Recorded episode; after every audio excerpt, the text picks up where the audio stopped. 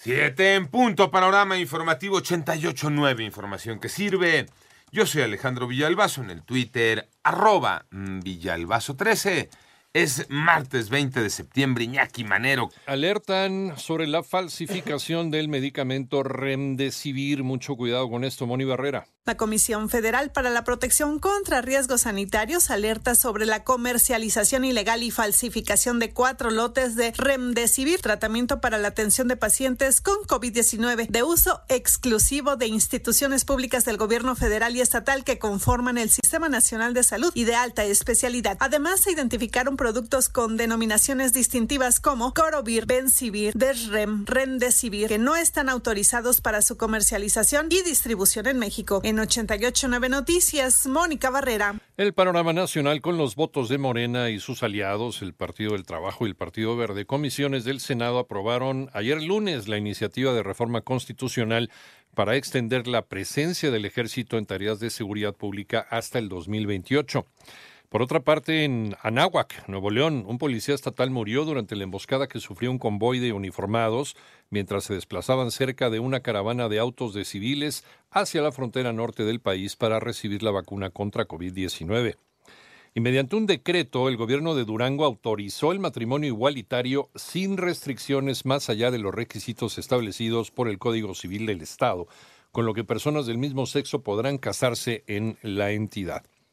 Asegura el gobierno de Ciudad de México que casi todos los altavoces funcionaron. Joana Flores. Tanto en el simulacro como en el sismo de este lunes funcionaron el 99.1% de los altavoces del C5 de la Ciudad de México. El total de los puntos en los que tenemos altavoces que reproducen el sonido de alerta sísmica es de 13.860. 13.737 operaron de manera correcta y 123 fueron los que no sonaron. La principal causa de falla es eh, falla en el suministro eléctrico. Así lo informó el titular del C5, Juan Manuel García Ortegón. Aquellos altavoces que no hayan sonado, que sonaron con bajo volumen o que no se entendió el mensaje deben ser reportados a Locatel. Solo se debe proporcionar el número de identificación o la dirección exacta del poste. Para 88.9 Noticias, Joana Flores. En tanto, el gobierno de Colima confirmó la muerte de una segunda víctima en Manzanillo por el sismo magnitud ya corregido 7.7 que sacudió la zona del Pacífico hacia el centro de México.